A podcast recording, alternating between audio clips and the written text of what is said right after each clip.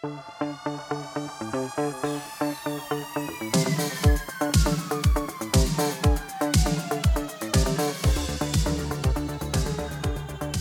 aí pessoal, sejam muito bem-vindos a mais um episódio do podcast do Economista Sincero, você é bem informado ou não.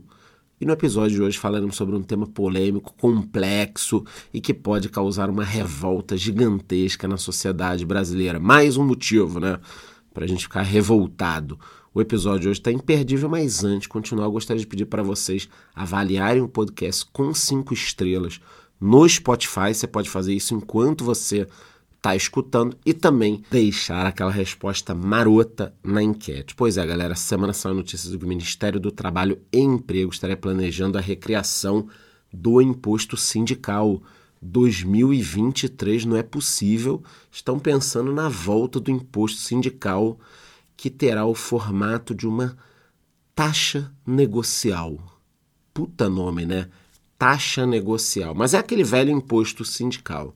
A gente lembra aqui que esse imposto foi extinto pela reforma trabalhista em 2017, implementada durante o governo do ex-presidente Michel Temer.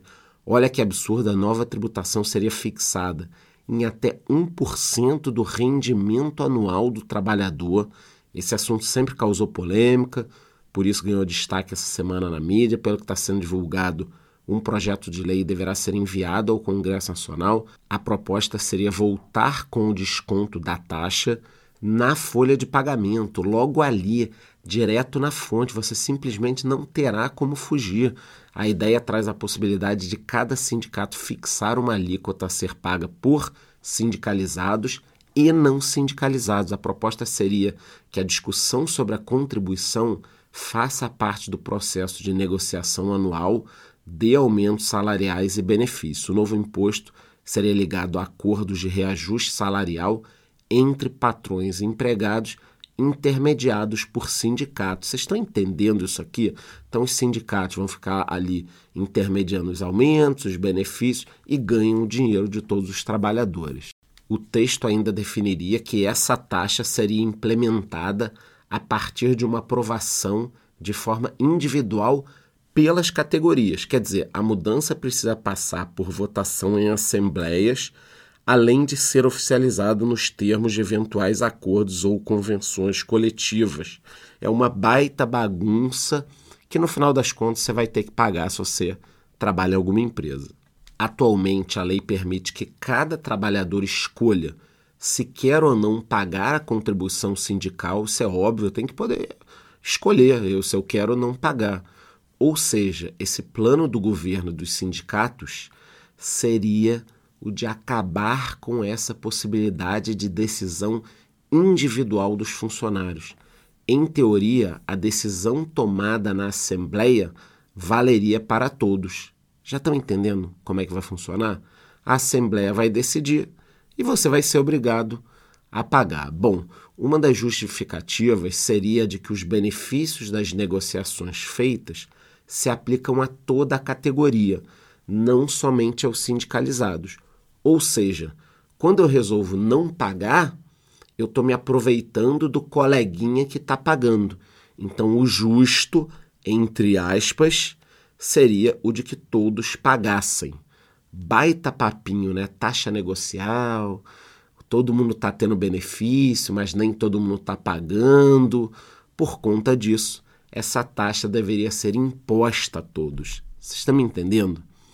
Para quem não sabe ou não lembra, antes da reforma trabalhista de 2017, a alíquota do imposto sindical era definida por lei e era descontada do salário de todo trabalhador com carteira assinada. A taxa considerava o valor de um dia do trabalhador, um dia do ano, descontado anualmente. Resumindo, a diferença é que agora essa contribuição seria definida pelas assembleias e não esse dia de trabalho, ou seja, cada categoria definiria o valor da taxa a ser descontada.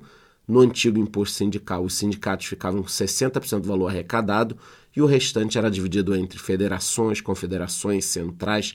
Agora a proposta é que os sindicatos mordam cerca de 70% dessa taxa que vai aumentar.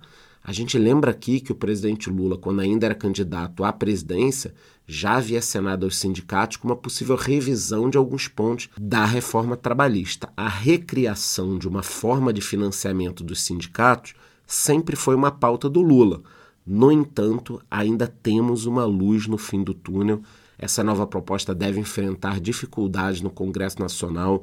A oposição já se manifestou, declarou que vai se colocar fortemente contra.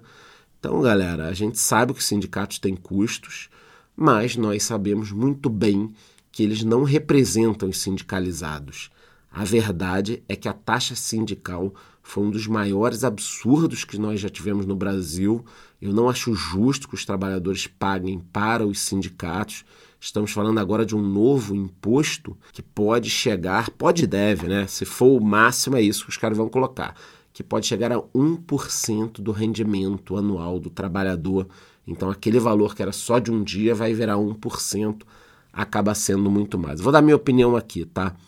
Antes da reforma trabalhista, nós tínhamos uma quantidade absurda de sindicatos, em sua grande maioria não disponibilizando nenhum serviço para os seus sindicalizados, seus associados.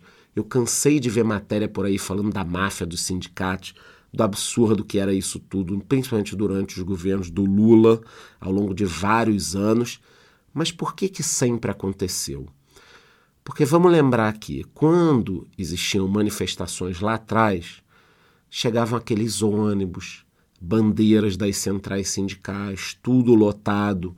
Nos últimos anos, depois do fim do imposto sindical, tanto Lula quanto outros partidos de esquerda não conseguem mais encher as ruas. Por quê? Porque não tem dinheiro. Então, a grande questão da briga do imposto sindical é porque ele sempre serviu para financiamento de massas nas ruas por determinados partidos políticos. Essa é a verdade. O resto é tudo balela. Nós ficaremos de olho, qualquer novidade eu trago aqui, mas saibam que eu sou totalmente contra esse imposto sindical, que agora será uma taxa negocial e que vão tentar colocar, meter no nosso furico. Não esqueça de me dar cinco estrelas, de votar na enquete e te vejo no próximo episódio.